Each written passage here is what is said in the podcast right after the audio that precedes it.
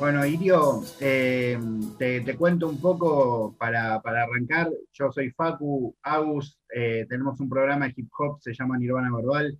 Eh, la idea es que hablemos un ratito, así que bueno, le mandamos. tengo muchas cosas por preguntarte, seguramente Agus también.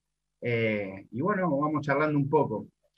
primero, quiero llevarte a un lugar particularmente que justo lo, recordé hoy reviendo la charla que tuviste en Caja Negra ahí en, Filo. Es el momento en el que te bautizan como Irio. Eh, hay algo muy lindo de, cuando contás esa anécdota que por ahí no sé si vos te diste cuenta, pero medio se te ilumina la cara, como que te pones feliz solo de contar que cuando alguien te había bautizado de esa forma, ¿viste? Eh, sí, sí, sí. Entonces quiero como volver a esa anécdota, ¿no? Porque que la recuentes un poco y también preguntarte un poco de, esa época que yo que soy más grande también la conozco, en donde de repente uno tenía un nombre que, por ahí te ponía a alguien que uno consideraba importante, una especie de alguien al que uno seguía, pero a veces ni siquiera tenía que ver con, con uno, ¿no? Imagínate que en esa época la película que estaba re de moda era la de los bici voladores y el pibe ese andaba en bike, era bike, para mí era tipo un bici volador, ¿me entendés? Eh, o sea, vos que sos de los 90 por ahí, o que transitaste parte de la preadolescencia, era la película Los bici volador en Telefe a la tarde, era, amigo, alta peli. Y el chabón este era biker, era muy groso, es muy groso porque hace poco los fan club de, ir a la vieja escuela por Facebook. Yo llego bastante tarde a las redes sociales para lo que es el hip hop. Mi primer Facebook fue en el 2012, con él. O sea, llego tarde. Em, pero bueno, sí. Em, recuerdo esa época y me emociona, ¿no? Porque sin darnos cuenta que por ahí hoy día, hoy día por ahí a los chicos, no sé si, eh, como todo está nuevo todavía, no se dan cuenta, creo que soy muy fan de la vieja escuela de la música, de los inicios y de cómo Deep Purple hizo el disco de siete temas y soy muy fan de toda la vieja escuela de la música. Y eh, me emociona saber que fueron los inicios del hip hop, que por ahí hoy recién estamos en los 90 de, de Estados Unidos, acá recién estamos en el 92 y las cosas que yo estoy contando dentro de 10 años van a valer muchísimo más dentro de 15 van a valer el doble, el triple, pero es loco que recién son las primeras entrevistas que me dicen, che, loco, ¿cómo fue en el 98? ¿Entendés? Eh, y eso se, le está empezando a dar un valor a través de la gente que estudia todo esto, que le interesa saber de dónde viene porque te va a decir hasta dónde va también.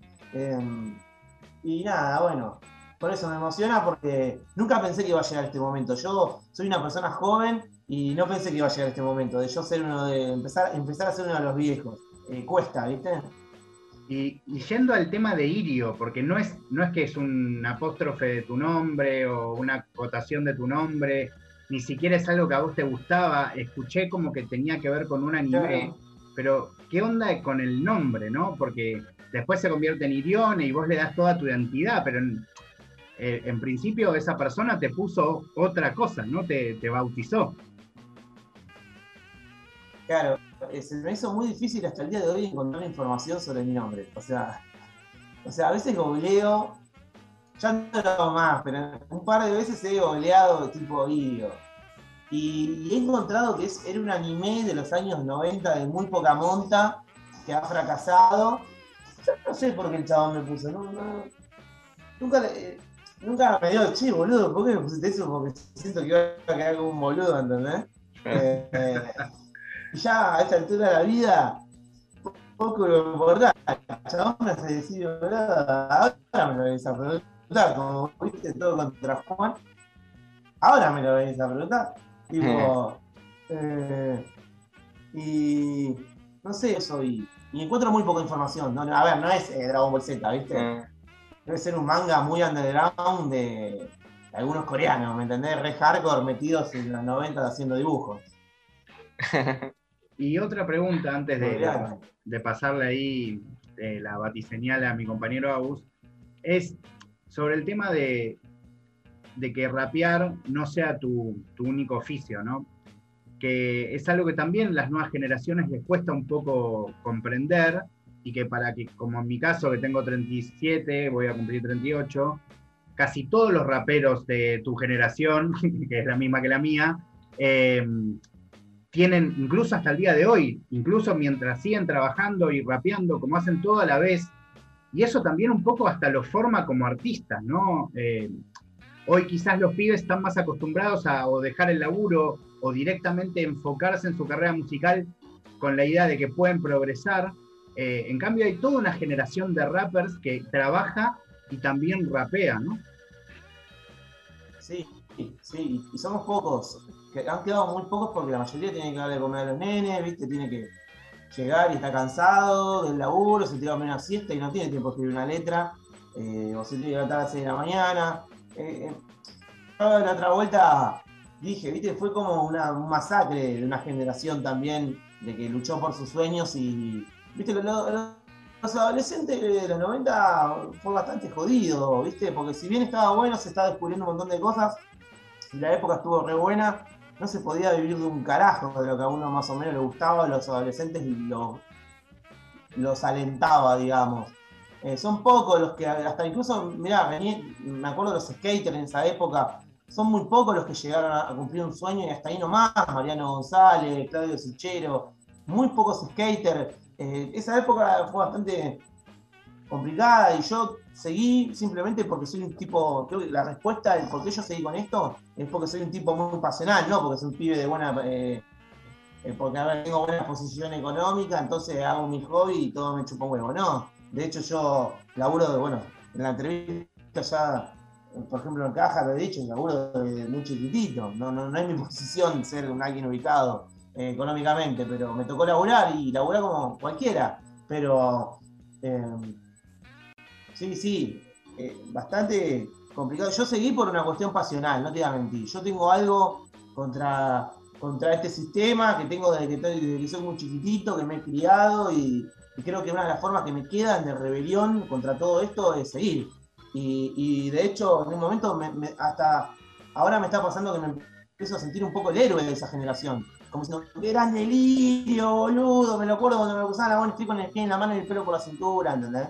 Eh, sí, Delirio, sí, rapea, oh, vamos, ¿entendés? Cuando en ese momento me hateaban, porque éramos adolescentes, porque todos nos guardiábamos, porque como cualquier, ¿viste? Hoy día Delirio sigue rapeando, posta, sí, va a tocar este sábado con Trueno, con el guachín, que está respegado, sí, toca. Vamos, como un héroe también un poco de esa generación, eh, que lo estoy empezando a ver un poquito ahora, y eso también me hace decir, ahora pasa, acá estoy yo, ¿me entendés? Y por eso lo sigo haciendo, porque tengo hijos de 14 años, ¿me entendés? También mi hija de 10 mi hijo de 14, ¿y por qué sigo haciendo esto? ¿Qué tengo para contar? Porque algo tengo que tener, algo tengo que encontrar para, para seguir. Si no, ¿entendés? Me pongo a pedir horas extras en la U, hay 15, y la paso mejor que sufrir tanto, ¿entendés? Buscando por qué sigo rapeando, ¿entendés? Sigo rapeando porque tengo que representar algo. Y parte de eso es representar a esa gente que quedó en el camino también me da curiosidad. bueno, eh, mi pregunta es. Mandale, mandale, Agus. Facu. ¿Estás? Ahí volvió. Ahí volvió. Pregunta, pregunta. Mandale, sí, tengo mal el internet, vos mandale. Ah. Ok, ok, ok. Antes dijiste que nunca te imaginabas siendo uno de los viejos, digamos. Y ahora que decís que hay gente que te ve como un poco el héroe de una época. ¿Vos te sentís así tipo un OG, un representante del hip hop argentino? Totalmente, totalmente. Yo soy un OG, no un pibito de 19 años. El OG soy yo. Yo soy un gangsta total. Y te lo digo así, uy, qué personaje. No, no, no, la, no, el personaje era la pelota. Yo soy padre que tengo 17 años, me hice cargo, tengo dos hijos, me compré una casa, parte con la música, me compré un auto, parte con la música. ¿Quién es más gangsta que yo? Y, y, hoy como un pedazo de carne a fin de mes. Y me lo compré con YouTube. No, amigo, yo los porros ya me los comé, ya está. Yo, yo soy. Gasta, de verdad, soy yo, hermano. Es como decirte. No sé, boludo. Me siento dentro del rap, me siento de gordo valor de verdad. Claro, claro, es lo que sentís, perfecto. Sí, sí, sí, Ahora, Facu, que tenés conexión. No, no, seguí la voz hasta que se me estabilice para no bardearla. Dale, dale, dale, dale, dale. Me gusta mucho, me gusta mucho tu mirada de la música como una trampa en la sociedad. O sea, ¿cómo, cómo nace ese concepto? ¿Por qué lo ves de esa manera? Porque no te pueden parar, boludo. Es una de las pocas formas que, que podés atentar. O sea, soy un tipo que yo fui grafitero muchos años, he pintado más de 150 paneles de trenes. Eh, dentro de la cultura grafitera, o en Buenos Aires o en Argentina, eh, eh, tengo un nombre, digamos, y, a lo que voy con esto es que es una de las formas de atentar contra esta ciudad tan gris, tan amarga, tan. Mira, hablo como si tuviese 18 años, boludo, que estoy saliendo del centro estudiante. Pero, pero eh, es una de las formas que, tengo todavía de, rebelión la música, de decir no me gusta, o me siento que, todo esto me está matando, lo voy a cantar, eh, todo, todo, todo esto me está matando. Desde lo que puedo hacer expresarme de mis sentimientos de la pandemia, hasta que no me guste nada de lo que pasa, no, no, tengo que expresarme. ¿Por qué? No me gusta lo que está pasando en la cultura hip hop tampoco, no me gusta. Y si no, no uso rap para decirlo, ¿qué, ¿qué pasa? ¿En qué me convierto, boludo? ¿En una marioneta más que tenemos que seguir todo lo que dice el que está pegado arriba? No, boludo, a mí no me gusta lo que está pasando. O, hay cosas que me, me, copan, otras no me copan, pero no voy a rapear con la que me copan, voy a rapear las que no me copan. Entonces, qué sé yo, uy, che, pero qué resentido. No, resentido la bola. Si yo no uso rap para, contar lo que a mí me está pasando, lo que no me gusta, soy, eh, termino haciendo pop. Termino vistiéndome de colores, me pinto el pelo de color y tanto que el amor se me fue y, ¿entendés? Y que el amor y que el hotel y que. ¿Qué es eso, boludo? ¿Entendés? No, amigo. Yo digo lo que no me gusta y también le canto al amor, porque soy medio boludo. Pero eh, tengo que decirlo, ¿viste? Sí, sí, sí. Bueno, justamente muchas de tus letras tienen crítica social y me gustaría saber si eso nace de freestyle o de escribir. No, creo que. No, no, se gesta en la mesa de mi casa. Cuando pongo un pedazo de carne y me cuesta pagarlo, cuando lo veo a Macri haciendo una conferencia de la cama, eh, no sé. Me, nace de ahí, boludo. Claro, desde hechos. Sí, me nace desde el OG, desde el día a día y de pelearla y, y levantarme todos los días a las 6 de la mañana, tomarme el tren y ver cómo mucha buena cosa una piba en un tren y ver cómo otro le roba la billetera al otro. Eso, todo muy lindo, ¿eh? Ya me cansé, que me quiera dar un contrato y irme a grabar a Miami, mirá que no me quejo, ¿eh? Pero, claro, no, todo bien, pero eh, es así lo que veo. Y me siento con mi no, me siento con mi hablar, yo no tengo problema. No tengo drama, no tengo drama, porque te voy a repetir, eso es hip hop. Poder dar la cara como la da Jarrul como la dan Nas, como la dan en los programas de televisión allá. Eso también es hip hop, ¿eh? Y no hay un representante tampoco, no, no veo un pibe centrado como para que se siente y hable por todos, o por la mayoría.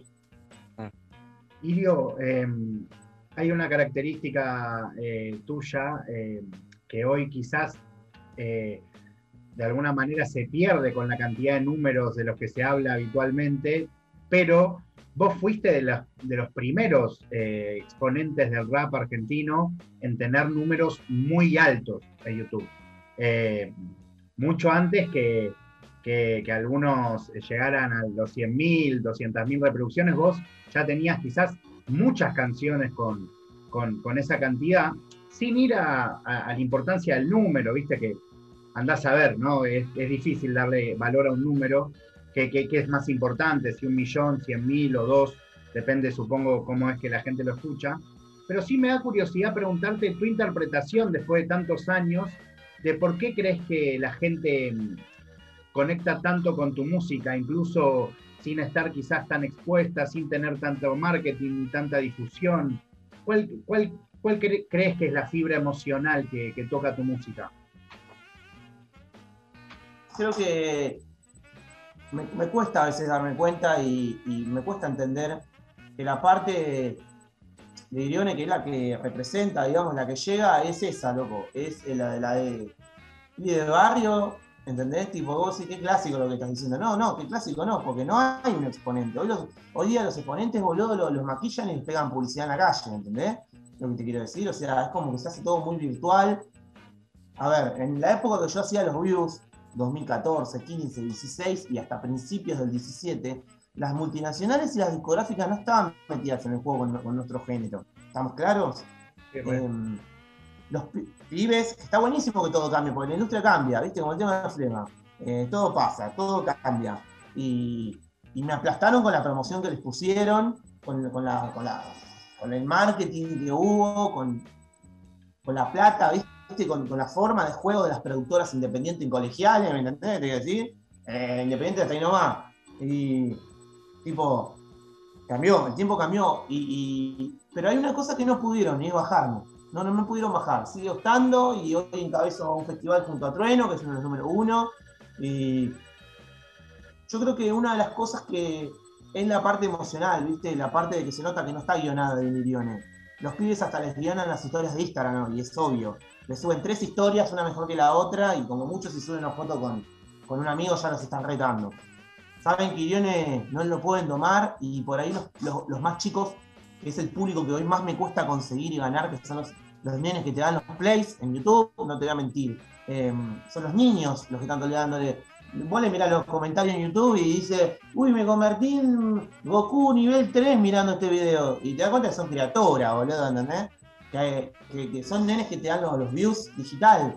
Yo lo entiendo porque soy productor también, más allá de que soy rapero, soy productor. Toda la vida he producido. Y me he producido, tampoco esto no, no, no. Más allá de que sí, fue un poco que, le había encontrado la trampa al sistema, ¿no? Le, encontré la vuelta al sistema, eh, hasta que se dieron cuenta y dijeron, che, a este pelotudo, ¿entendés? Le encontró la vuelta, se está forrando solo, ¿entendés? Y nadie lo está, nadie lo acompaña, ¿entendés? Esa fue la verdad, esa es la verdad, loco. Esa es la verdad. Después, bueno, empezó a salir, el algoritmo me empezó a tirar para atrás porque no ponía pauta, ¿entendés? Y bueno, y, yo también no, en su momento no quise, mala mía, no quise compartir con nadie. Éramos yo y mi grupo de amigos en el barrio haciendo todo esto. Pero bueno, a mí me, hizo un nombre, ¿viste? Hizo, que mucha gente de, una generación quede marcada con la música aéreo. Y eso también es porque yo abarco temas que, que las productoras no los dejan abarcar, ¿viste? Y si, si los dejan abarcar, tiene que ser con una calidad tremenda, con un lobby increíble, eh, ¿viste? Y cuidando las palabras, ¿entendés? Eh, cuidando, ¿viste? Entrar, si vas a hablar políticamente, tiene que ser desde el lado del niño, bien, eh, qué sé yo, no sé, ¿me entendés? Puritano, rubio, ojo celeste, artista que es bancado por un montón de gente. Loco, es la verdad, ¿entendés? Y acá se nos inunda el barrio y la gente eso por ahí lo ve, se nota en Iriones y queda en, carrera, queda en carrera el chavo, ¿no? ¿Viste? Queda en carrera porque hay un cierto sector de la sociedad que sigue bancándolo. Y es peligroso porque se puede hacer cada vez más grande también, porque Irione es así. Es así. Y, ve eso que, por ahí otra gente no lo puede ver, porque no le interesa verlo, porque tiene que ir a laburar, porque tiene que estudiar, porque tiene que hacer un montón de cosas. Entonces cuando me escucha lo dice, loco, no lo había visto tan así como lo ve el chabón. ¿Entendés? Yo me doy cuenta de eso, ¿eh? y que digo y veo cosas que, por ahí muchos no lo pueden ver. Bueno, algo que a mí siempre me llamó la atención es que mm, quizás esto es un prejuicio, ¿eh? pero yo al menos siempre me sentí identificado con muchas de tus visiones por, por interpretar también el sistema, cómo nos quema la cabeza, cómo nos, todo el tiempo nos enfrenta a la locura, ¿no? Como nos, expulsa, nos expulsa y cuando estamos ahí, viste, ahí afuera, hechos mierda, nos mira y nos dice como, mirá, vos sos loco. Em, ¿Viste? Y creo que eso también debe hacer sentir muy identificada a la gente que te escucha, porque a veces eh, la vida de, otros artistas, no solo dentro del hip hop, ¿no? Eh, como que a veces parece que fuesen en un mundo que no existe, ¿no? O en un mundo que solo vive en eso. En cambio, en casi todas tus letras, eh, como realmente reflejan, bueno, las cosas más piolas, pero también cómo estamos también expuestos al estrés, al tener, a eso, a tener que ganar el mango, tener que pagar las expensas, como unas cosas reales, ¿no? Sí, sí, sí. Y el rap tiene que servir para eso. Yo lo veo muy desvirtuado, y viste, están todos preocupados a ver quién gana la batallita, a ver quién los puntitos, a ver quién, quién, quién suma views en el tema de amor, a ver qué tema con el nombre, eh, ¿cómo que se dice la palabra? Eh, histérica. Eh, rapeador. ¿Viste? Como que se busca todo el tiempo. nadie dice nada, boludo, ¿entendés? Todos es como, a ver en qué personaje se va a poner la próxima canción, ¿de qué? A ver, como que contamos todos así. A ver, ¿qué, personaje se va a poner esto? Eh, en astronauta, y el video todo de astronauta. ¿Soy un astronauta que estoy caminando por la calle? ¿El astronauta que se sube a la tella? Y, y al otro mes, el que le repara las camas. Reparo las camas, reparo las camas, reparo las camas. Y a ver cuál pega, boludo. Yo, hay pibes que he escuchado, pibes que, que- está bueno lo que están empezando a hacer. A ver, tengo una esperanza, pero yo no, yo no quería que mi género se transforme tampoco en, en- esta boludez. ¿Entendés lo que te digo? Todo bien, boludo, pero qué sé yo, yo me imagino que cuando África Bambata hizo las primeras fiestas en el monobloque en el Bronx, no se imaginó que iba a terminar así todo. Pero bueno, eh, tampoco te digo que Igual- África Bambata era un filósofo griego, ¿me entendés? Pero ¿No sentís que, o sea, más allá de la- las cosas que no, no te copan, justo nombraste a Trueno varias veces con el que vas a tocar eh, este fin de semana eh, ahí en el Kirchner, pero mm, ¿no sentís que, que justo el hecho de que, por ejemplo, existan personas como Mateo, que, que es justo una de las personas más escuchadas de, de- de Latinoamérica, no solo de Argentina, y que baje data como que él es atrevido porque, porque se dedica a la música y no porque agarra un fierro, eh, eso también no te da esperanza, porque a mí sí, es, ese tipo de, de personas en la escena me, dan fe. Me- mirá, soy uno de los primeros en mandar a Trono hace muchos años. Pero es difícil estar ahí arriba, ¿viste? Es difícil y, y es como todo el tiempo tener que lidiar con el. Creo que no se me ven los gestos, porque es parte mío, pero es parte también de lidiar con el mainstream. Y sí, sí, tengo, obvio que tengo esperanza. Si no tuviese esperanza, eh, creo que hasta de la vida dejaría de rapear y me dedicaría a otra cosa. Pero sí, cuando, a ver, cuando escuché Woz por primera vez, eh, tuve esperanza. Dije, loco, está rapeando, ¿viste? Está rapeando, está diciendo cosas que están copadas, ¿viste? Está copado lo que está diciendo. Eh, sí, tengo esperanza, sí, sí, hay, hay, eh, una luz que no es la, mayor, ¿viste? Me da miedo porque es como que so- es, ¿viste? es muy difícil subir por ese lado, ¿entendés? O sea, Trueno tuvo que batallar un montón de veces, romperse los cuernos, sacarse los ojos con un montón arriba del escenario. El freestyle se transformó, viste, en un deporte extremo, ¿entendés? En un deporte extremo que ya poco tiene que ver con el hip hop prácticamente. Me duele decirlo. El freestyle va a seguir siendo hip hop toda la vida, eso está claro, pero esas batallas, mm, viste, es como. eh, No, veo escrita la palabra hip hop en ningún lado, boludo, ¿entendés lo que te digo? Y ¿viste? Eh, veo la, la marca de la gaseosa por todos lados, o del sponsor, o de esto, del otro, pero no veo escrito la palabra hip hop por ningún lado, a nadie le interesa llevar una bandera de nada, y, y eso, viste, yo lo veo. Pero bueno, está bien, los pibes tienen que ir a matarse ahí, porque si no, si no les funciona el disco, tienen que ir ahí, boludo, ¿entendés? Porque la gente está ahí, la puta madre, ¿entendés? Me da bronca. Pero esto le da bronca a los pibes también. Los pibes no quieren vivir sacándose los ojos arriba en el escenario. No te lo van a decir, pero te lo digo yo, ¿entendés? Eh, no, no, no, no está, no está bueno, ¿entendés? Pero, pero bueno, es como la máquina de picar carne. Qué sé yo, tenés que pasar, parece como para, ir del otro lado. ¿Estás preparado para pasar por la máquina de picar carne? Yo me quedé la máquina y me quedé así, boludo. Vos sabés, yo no tiro freestyle, me invitaron a competir. A mí me ofrecieron hasta hacer, hace cuatro años atrás, hacer escritas con de toque, ¿entendés? No, no, no. Esa es la rebelión también que tengo, ¿eh? ¿Qué pensás que no puedo? Sí puedo, ¿cómo no voy a poder? Tiro un freestyle, a veces cuando tiro freestyle, yo estoy en un nivel que tiro un freestyle agarran la cabeza a veces, boludo, los pibes, boludo. En el sentido de decir, "Oh, bu-". mi forma de ser es Siriones, si no, no sería Siriones. Agus, eh, ¿querés ahí hacerle la última pregunta, Lirio? Dale, hago la última que me tengo que ir yendo para el cumpleaños de mi padre. Es- Esta es la razón por la cual estoy yendo, pa, cuando escuches esto.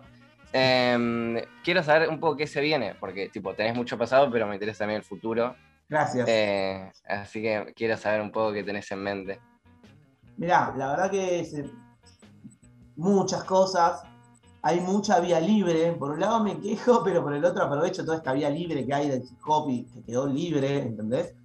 Eh, mucho rap, estoy preparando un disco con, con Marcelo Preda, el productor de Abel Pintos, un, nivel, un disco a nivel internacional. Creo que te estoy dando la primicia. Ok. noticia. Muy bien. Te estoy trabajando un disco con Marcelo Preda, eh, que es el productor de Abel Pintos, un disco de otro planeta. La verdad que nunca en mi vida pensé que, que- primero yo ni en pedo, pero hip hop también llegué a esos niveles, te digo que es zarpado, ¿viste? Claro. Segundo, oh, eh, me estaba por ir a Colombia, eh, pero bueno, el tema de la pandemia se, se me truncó un poquito todo este quilombo. eh, a grabar con Big Stan, tenemos un tema con Big Stan, que es uno de los referentes más grandes de Rapia, ¿no? Y más allá del disco, ayer estrené uno de los discos tipo icónicos de las primeras redes sociales que se llama Inmortal Volumen 2. Eh, tengo mucho, todo mi catálogo todavía no está presente en las redes sociales, es muchísima música, son más de 500 canciones y en Spotify va a haber 240, 200 recién. Estamos con el tema de los lanzamientos en Spotify. Y bueno, ahora en dos meses también me voy a Bariloche, me voy al sur, me voy a filmar un videoclip, tengo casi todo ya, todos los pasajes, todo. Eh, si Dios quiere, a mitad de año me espero un viaje, me voy un tiempo a Estados Unidos, me voy unos meses a Estados Unidos a, a partir de mitad de año, tengo que filmar varios videoclips, estoy metido con Frank Sinatra Entertainment, donde vamos a hacer un homenaje a Frank Sinatra en Estados Unidos. Estoy contando muchas cosas heavy, heavy, bueno. heavy mal, sí, sí, muy pesada.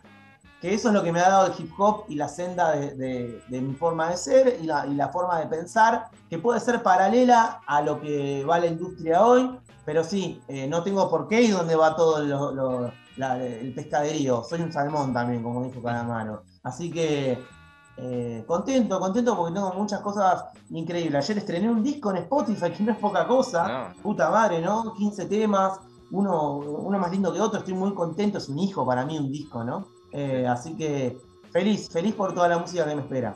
perfecto. Me súper alegro y todos los éxitos. Bueno, Irio, te Pablo, agradecemos mucho eh, los dos. Ojalá que pronto podamos hacerla en vivo, así no, no, no estamos ahí con el tema conexión y eso. Eh, nos ponemos tres barbijos cada uno, pero charlamos en persona. Eh, Sí, sí, sí. Así que bueno, muchas gracias por todo. Cuando quieran, muchachos, cuando quieran. Ahí tienen mi, mi WhatsApp, pídanselo a Robbie, la mejor, hermano. Paz. Dale, muchas gracias. Bueno, chao, chao. Aguante el rap.